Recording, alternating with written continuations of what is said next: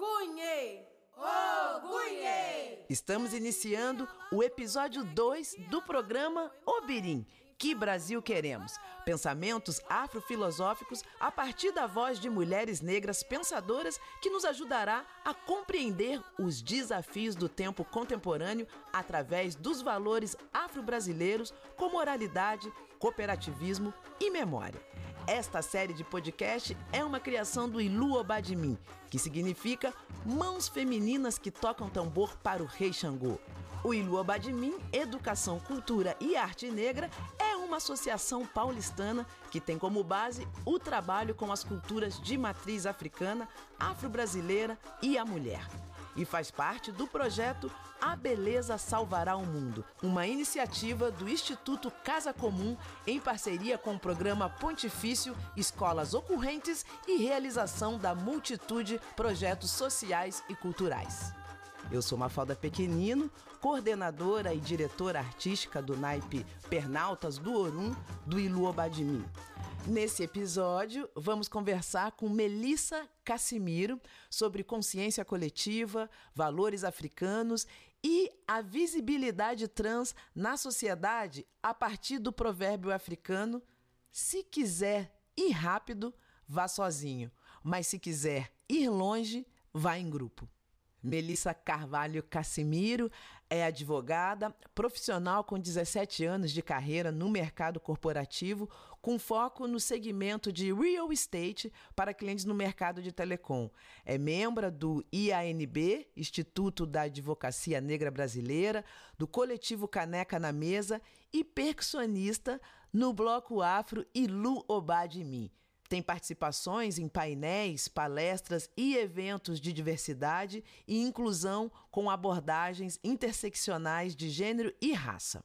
Melissa, minha cara, seja bem-vinda. Muito obrigada pela sua participação aqui no nosso podcast.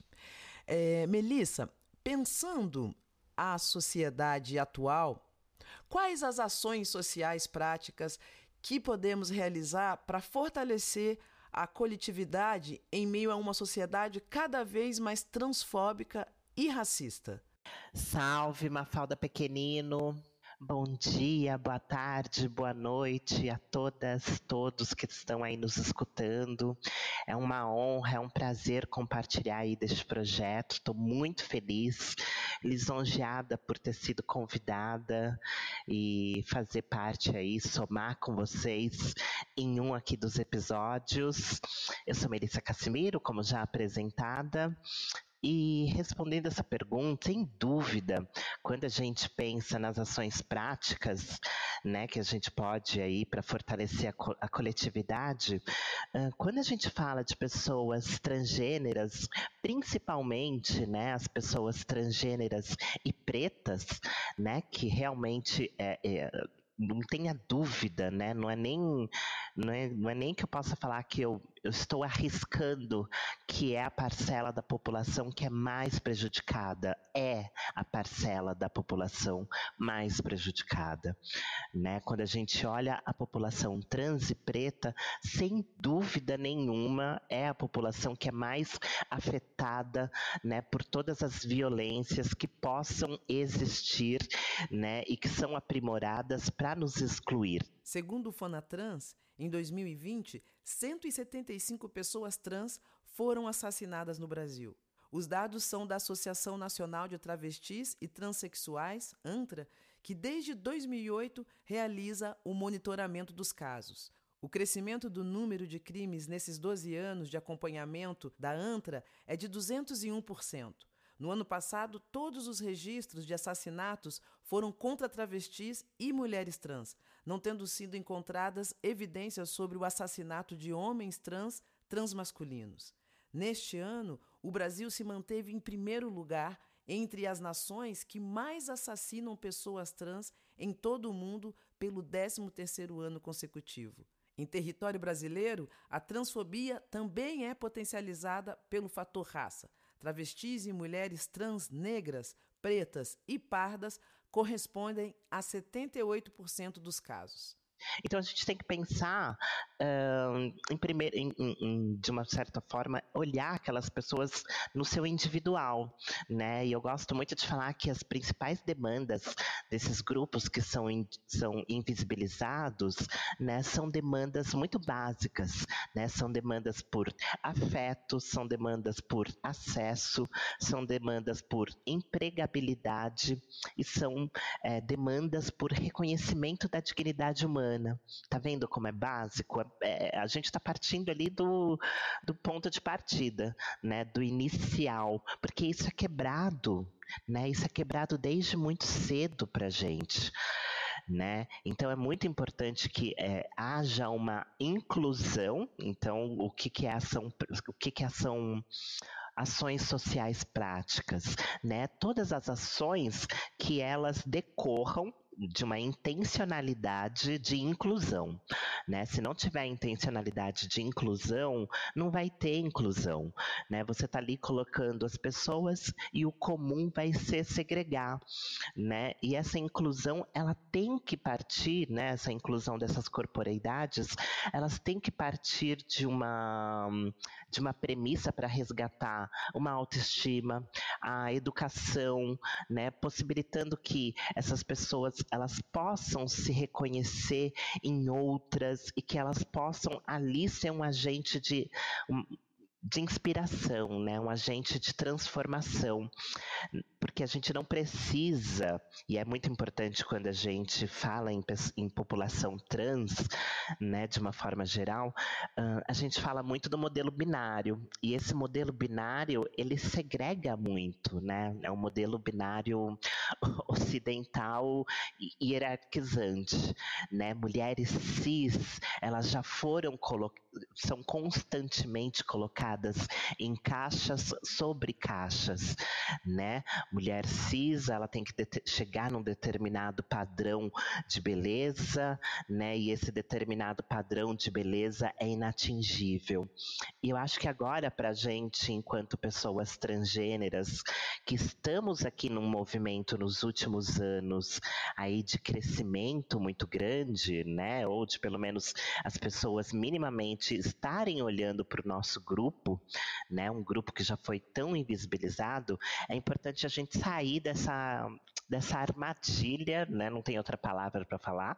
A gente sair dessa armadilha de não criar caixas entre nós mesmas, né? E essas caixas que já foram utilizadas, né? Eu tenho 40 e aí eu posso posso te dizer que era já tinham caixas de uh, relativos, relativas à estética, relativas à, à, cor da pele, né? E aí não é à toa que 78% das trans que são assassinadas, elas são as trans pretas ainda né? Ou seja, fruto completamente do, de uma sociedade transfóbica, racista, tem tudo a ver com o que a gente fala do genocídio da população negra e também tem tudo a ver com necropolítica, né? Essas quatro coisas se interseccionam de uma forma muito um, robusta, de uma forma muito consistente aqui na nossa sociedade. Então é muito importante a gente quebrar esses ciclos, né? E quebrar os ciclos que são desde quebrar a ruptura familiar, quando a gente, a gente fala que ainda no Brasil as meninas trans são expulsas de casa aos 13 anos, acontece toda aquela falta de demanda que a gente falou lá no começo, né? Não tem, não tem acesso a ambiente escolar, não tem acesso aos ambientes de saúde, né? É o, o bordão colocar a cara no sol. As manas não conseguem colocar a cara no sol porque não conseguem acesso às instituições que são extremamente transfóbicas, né? A gente fala que não respeitam o nosso nome nem na hora de morrer né? O nome, o nome, o, o, por mais direitos que a gente tenha adquirido aí com o nome social, uh, com a possibilidade de retificação, ainda é muito caro, ainda é muito burocrático, principalmente uh, quando a gente fala que as manas não têm empregabilidade, o emprego não chega né? Porque o ciclo já atrapalhou lá atrás. Né? As meninas já foram expulsas de casa aos 13, aos 13 anos, um, a visão de mundo muitas vezes já foi um, corrompida, né? De falar que o estudo não era importante e também elas não chegavam no estudo né? O, o, o ambiente escolar ele se torna hostil, né? Quando é uma criança mais afeminada né? Quando é uma criança que não se reconhece, não se identifica ali com o gênero do qual nasceu, né? Então isso é, isso é muito cruel e, e, aí vai tendo o ciclo uh, que vai afetar a escolaridade. Conforme matéria publicada no Observatório de Educação, Ensino Médio e Gestão do Instituto Unibanco, a transfobia caracteriza-se como todo ato, discurso, preconceito, política ou postura discriminatória contra pessoas trans e travestis. A pesquisa realizada pelo defensor público João Paulo Carvalho Dias, presidente da Comissão da Diversidade Sexual da Ordem dos Advogados do Brasil, estima que no Brasil 82% das pessoas trans e travestis tenham abandonado os estudos ainda na educação básica. Em consequência, vai afetar o ciclo da empregabilidade. Então, a gente precisa quebrar esse ciclo. A gente precisa cada vez mais trazer as famílias juntos.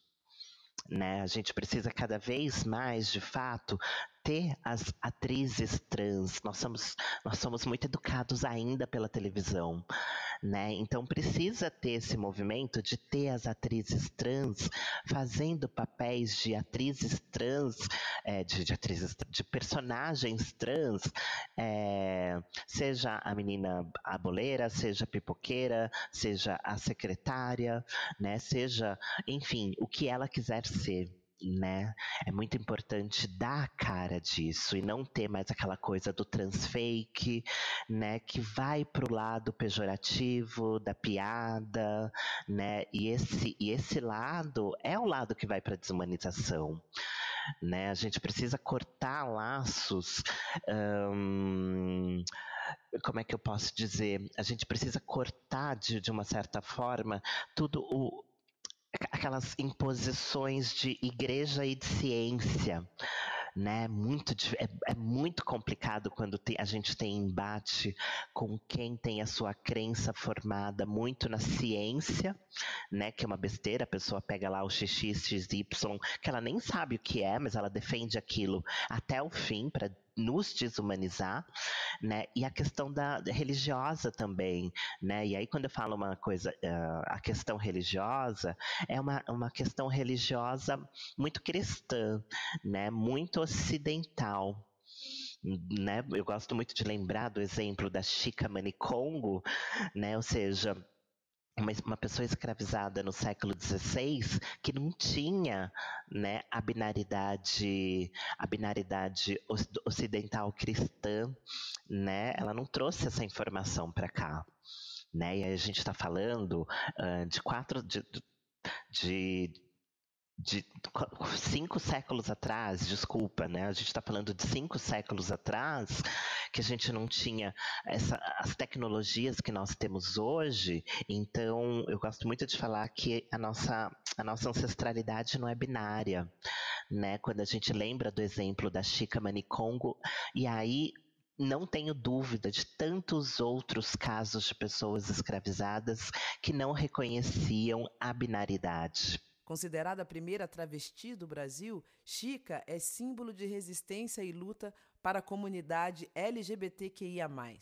Poucos registros históricos falam sobre a existência de pessoas que iam contra essas leis e desviavam desta lógica de normalidade. Porém, uma denúncia feita aos tribunais do Santo Ofício em 1591 tornou Chica Manicongo a primeira travesti da história do Brasil. Tal descoberta surgiu através das pesquisas realizadas em documentos oficiais arquivados na cidade de Lisboa, em Portugal. O antropólogo Luiz Motti identificou que Chica se vestia com um pano amarrado com nó para frente, similar às vestimentas dos quimbanda, termo banto para definir invertido ou curador. Já o seu sobrenome, Manicongo, era um título utilizado pelos governantes no Reino do Congo para se referir aos seus senhores e às suas divindades.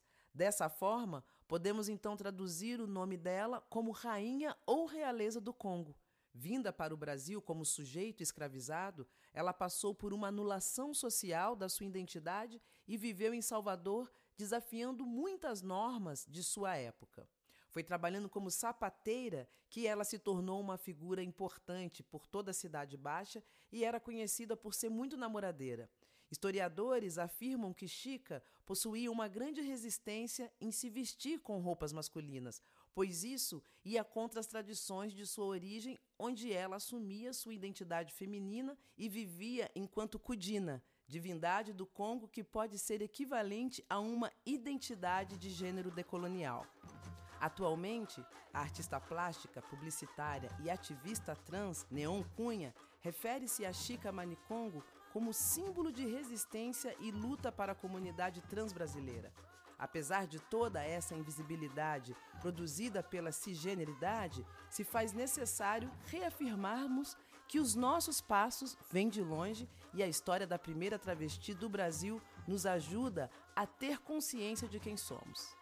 Texto de Giovanna Eliodoro para o BuzzFeed. Então, sem dúvida, a gente precisa se juntar em coletivos, né, para florescer, né, essa população, resgatar a autoestima, né, e, e, e, e possibilitar que essas pessoas com autoestima, ela realmente comece a voar, né? Ela retome interesses para que realmente de, de, de, voltar a fazer parte uh, da sociedade como um todo, da coletividade.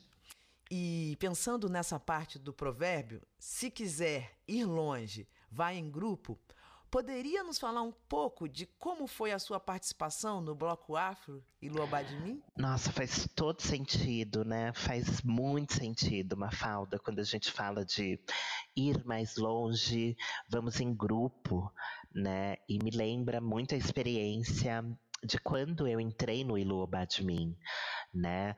Uh, ah, Para quem não sabe, uh, tem uma cerimônia de acolhimento das novas integrantes e particularmente me impactou muito, foi fundamental e muito significativo aí nessa minha caminhada junto com, com o Ilu Obadmin, porque a mestra Beth Belli, ela diante dos 450 olhares das outras mulheres, ela realmente me puxou pelo braço e eu fui a primeira travesti, a primeira né, pessoa transgênera a receber o axé da negaduda. Isso foi muito significativo, né? E aí, qual que é a importância disso, né? É o olhar das 450 mulheres se voltarem né? E olhar que uma, uma, uma menina, né? Uma mulher trans, uma travesti, estava né? Tava sendo acolhida pela instituição Iluoba Admin, né? É, é, esse é o recado. O recado foi Iluoba Admin agora está unindo força com mulheres trans e travestis. Né? E, e, e, esse recado é muito importante porque, como a gente não é uma massa única, né? nós somos múltiplas, ainda bem, né? e é essa a importância da contribuição. É, a gente não sabe qual é a crença de cada mulher, né? A gente não sabia até ali, eventualmente, durante a vida toda dessas mulheres, se eventualmente elas já tiveram alguma restrição em relação a corporeidades não cisgêneras, né? Então foi muito importante fazer com que eu fosse a primeira ali a receber aquele axé, porque dava um recado para todas, né? E Lu né, também soma força com as mulheres trans e travestis. Esse é o papel da inclusão, né? Essa é a inclusão de verdade, né? Quando a gente coloca ali um, em condições, puxa, né, uma reconhecer o olhar social desigual, né, e permitir uma equidade, permitir uma igualdade, colocar um protagonismo, né? Eu não precisei falar nada, eu só precisei passar, né? Eu só passei eu só precisei passar e isso foi muito importante, esse recado. Eu fiquei muito emocionada, é uma coisa que ainda fico emocionada até hoje de lembrar. E eu não sei qual foi o impacto na vida das outras integrantes, né? Principalmente ali do meu naipe, que é o Chequerê, né? Mas e aí também, né? Não, não era só eu que, enquanto trans no, no no nosso carnaval de 2020, né? Tinha a nossa colega ali, Adri, e mas sem dúvida um, impacto na vida das outras mulheres existiu, mas existiu mais na minha vida, né? Existiu muito mais na minha vida, porque a partir daquele momento é, eu não estava mais sozinha, né? A jornada de uma menina, de uma, de uma mulher trans, de uma travesti, são jornadas muito sozinhas. Né? A gente acaba a gente acaba comprando briga com o mundo, a gente acaba enfrentando o mundo uh, pela liberdade de ser quem nós somos, né? E como muitas vezes nós somos incompreendidas, uh, é nós por nós mesmas né? Então, a partir daquele momento, eu vi que eu não estava mais sozinha, né? E além de não estar mais sozinha, eu tinha outras 449 referenciais muito fodas para me inspirar, né? De mulheres muito potentes, de mulheres um, dentro das suas individualidades, mulheres muito fortes, né? Que era uma referência que eu tinha na minha família né, e que eu perdi por algum tempo, né, e aí que depois dentro do Iluobá eu encontrei, eu reencontrei essas mulheres, né? E cada qual ali amando o seu cabelo, o seu estilo, né? Não se importando o com que as ditaduras falavam, né? Ou, ou, ou com que as ditaduras da estética falam, né? E, e nisso, eu, e aí a gente, eu volto para a questão geracional, eu venho de uma geração de, de, de travestis que aonde um, ser negra não era ser bela, né? E elas deixavam isso muito claro. E aí, como, o quanto é importante o espaço de cura e de fortalecimento que eu encontro no Ilu Obadmin para parar uma série de, de, de, violências que eu já cheguei a fazer comigo, comigo mesma, né? De entrar em determinados uh, modismos ou de querer alcançar algumas coisas que eram inalcançáveis e olhar para mim e falar: puxa, eu sou uma travesti negra e sou bonita desta forma, né? Eu não preciso mais uh, ter um, um, um cabelo liso para eu ser bonita, né? Eu poderia ser bonita com o meu cabelo cacheado, né, com o meu cabelo crespo. Isso é muito importante, isso é muito relevante uh, e me leva para um outro patamar de, de, de chegar a lugares, de, de ocupar lugares sem medo, né? E eu poderia estar naquele momento só eu de repente numa reunião dentro do meu dentro do meu trabalho, mas eu não estava sozinha, né? Eu estava ali inspirada por tantas outras mulheres, né? Isso é muito importante, né? Muito importante essa parte do, desse desse nosso desse provérbio de discussão aqui da nossa pauta e faz toda a diferença na minha vida. Né? É, é incrível. Uh, quem escuta, eu não sei se a pessoa que nos escuta ela consegue reconhecer a grandeza e a potência disso, né? Mas é muito importante. Foi muito importante na minha vida me reconhecer em outras mulheres e saber que a partir de a partir daquele processo de carnaval, eu não estava mais sozinha, né? Eu poderia, eu tinha, eh, né, ali enquanto eu acabei sendo dentro da minha vida muito referencial e mas a partir dali eu tive uh, não mais medo de errar, né? Eu tive, eu tive um, segurança para experimentar, mas sobretudo eu tive uh, inspirações, né? Eu tive inspirações para eu seguir, né? Para saber que todos os caminhos são possíveis e que todos os caminhos são corretos e são lindos, todo, né? E, e, resgatar também eu tive um resgate de autoestima em relação à minha estética e, e é muito importante estar dentro do Iluoba de. Os provérbios são características da história de um povo. São passagens, pontes que permitem a travessia e o encontro. Melissa, a partir desse pensamento de Alan Santos de Oliveira, que Brasil queremos? Brasil para quem? Ai, que... Brasil que queremos. Sem dúvida, é um país que primeiro precisa reconhecer a sua própria história né? A gente precisa é, tirar a história contada pelo colonizador, né? Que é uma história que é contada aí há muitos séculos.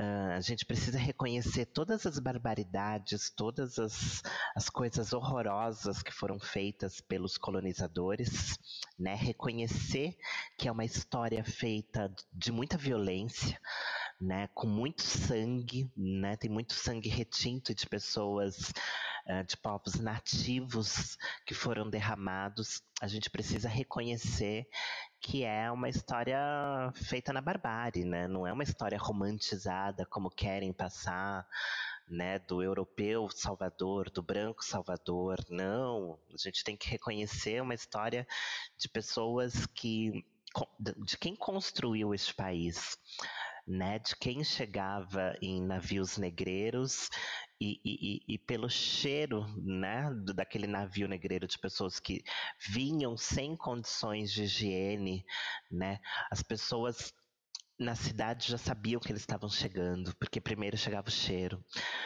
Né? De, ou seja, é, não é uma história romantizada, é uma história feita na barbárie, né? Isso é muito cruel a gente precisa reconhecer essa história, porque nós somos um país aqui de terceiro mundo, um país um, sul-americano que quer se reconhecer como europeu, né? Essa é a história vendida, essa é a identidade que querem nos vender, essa é a caixinha de hierarquia que querem cada vez mais nos segregar, né? A gente precisa re reconhecer e dar valor uh, aos 56,2% da população negra.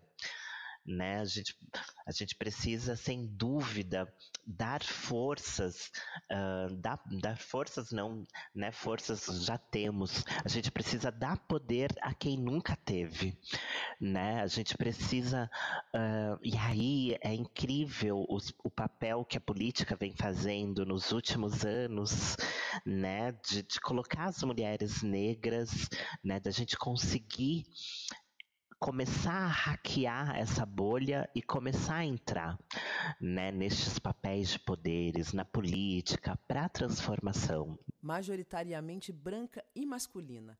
Esse é o retrato da política brasileira historicamente. Segundo dados do Tribunal Superior Eleitoral, TSE, 49,9% dos candidatos no Brasil se declararam pretos ou pardos nesse pleito. Há neste ano ainda um número recorde de pessoas transgêneros que concorrem a uma vaga, seja para a Prefeitura ou para a Câmara de Vereadores. São mais de 270 candidaturas de pessoas trans confirmadas, em chapas de partidos da esquerda à direita, mais que o triplo de 2016, quando 89 pessoas trans concorreram, segundo informações do El País. Nas eleições municipais de 2020, tivemos 30 candidaturas trans eleitas, conforme o site da ANTRA. Então, Dona Alice Brandão, Érica Malunguinho, Érica Hilton, as mandatas coletivas, esses papéis são muito importantes, né, para a gente quebrar a estrutura, né, para a gente entrar ali dentro da estrutura e implodi-la e mudar, né, os papéis e, e, mudar a estrutura deste país neste olhar, né, no olhar de pessoas que foram colonizadas, né, uh, no olhar, na ótica do, do, dos, dos povos nativos, né, da nossa cultura, da nossa estética, né, é um, é, nós somos um país muito rico, né, e muitas vezes a nossa riqueza ela é primeiro reconhecida lá fora para depois ser reconhecida aqui internamente né? A gente precisa valorizar essa cultura. Então, o Brasil que queremos é este Brasil, né? Este, este, este, Brasil formado de mãos femininas, de mãos dos povos originários, de mãos da população LGBTQIA+, que é a população que aqui é o país que mais mata pessoas LGBTQIA+, né? É o país onde nós ainda temos um número de feminicídio muito altos, né? São sempre casos muito horrorosos, porque a gente não, não faz essa revisão da nossa própria história.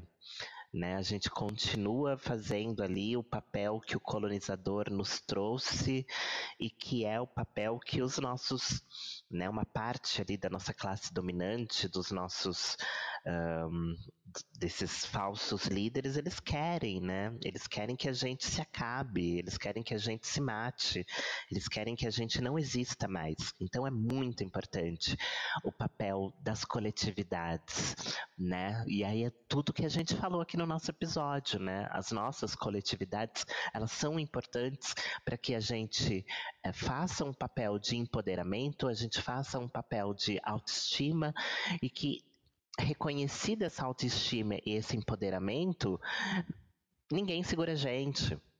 Né? Se nós somos um país que lá no começo do século XX, né, era um país onde determinou-se o embranquecimento dessa população para que em 2012 a gente não tivesse população negra e a gente prosperou, a gente precisa reconhecer essa nossa força, este nosso valor, para que nos próximos 50, nos próximos 100 anos, a gente faça um hackeamento substancioso, né, um massivo da nossa força. A gente comece a implodir as estruturas e essas estruturas, elas caiam por terra. A gente está vendo aí, né? A gente vê essas falsas lideranças, o quanto essas falsas lideranças, elas não são, elas não têm um, um terço da, nossa, da estratégia que nós temos da inteligência que nós temos, da força que nós temos,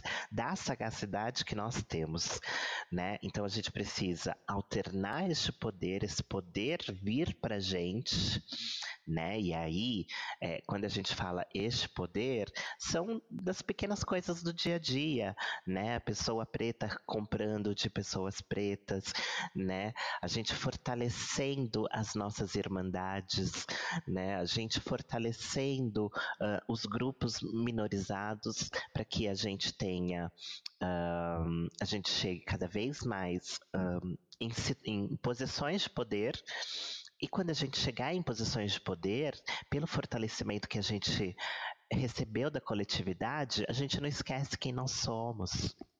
Né? A gente não vai entrar nas armadilhas de, de, de de esquecer as nossas origens, né, de reconhecer as nossas identidades. A gente vai trabalhar pelos nossos. Então, este é o Brasil que a gente quer, sem dúvida né? Um Brasil que reconheça a força da mulher, a força dos povos indígenas, que a gente faça um papel de reconhecimento da nossa própria história e cada vez mais dentro dessas alternâncias a gente mostre quem que é o minorizado, né? O minorizado é a população branca, ocidental, um, cristã, né? O que seja, né? E a gente tem que colocar essas pessoas nos lugares delas, não mais no lugar de protagonismo, porque o protagonismo é nosso, sem dúvida. Queria te agradecer. Eu acho que a gente aí já fez o nosso, fechamos o nosso tempo. Queria te agradecer, agradecer a Baby, queria agradecer Ilu Badmin, né? Saudade aí de todas as mulheres e logo a gente troca um afeto. Agradecer também a todas as pessoas que estão no nosso estão nos ouvindo. Um forte abraço. TMJ, até mais. Um super beijo. Tchau, tchau. Cara Melissa, muito obrigada por ter aceito o nosso convite. Até breve. Nosso programa vai ao ar pelo canal do Instituto Casa Comum no Spotify, sempre com um novo episódio a cada semana. Também pelo site www.institutocasacomum.org. Apresentação: Mafalda Pequenino. Pesquisa, produção e roteiro: Beth Belli, Wanda Martins e Baby Amorim. Edição de áudio: Dai Petini e Matheus Cripa. Este foi o episódio 2 da série de podcast Obirim que Brasil Queremos? Uma criação do Ilu Obadimi que faz parte do projeto A Beleza Salvará o Mundo. Obirim, na língua iorubá, significa mulheres. Uma iniciativa do Instituto Casa Comum em parceria com o programa pontifício Escolas Ocorrentes e realização da multitude projetos sociais e culturais. Agradecemos a Neca Setúbal, ao Célio Turino e Silvana Bragato pelo convite.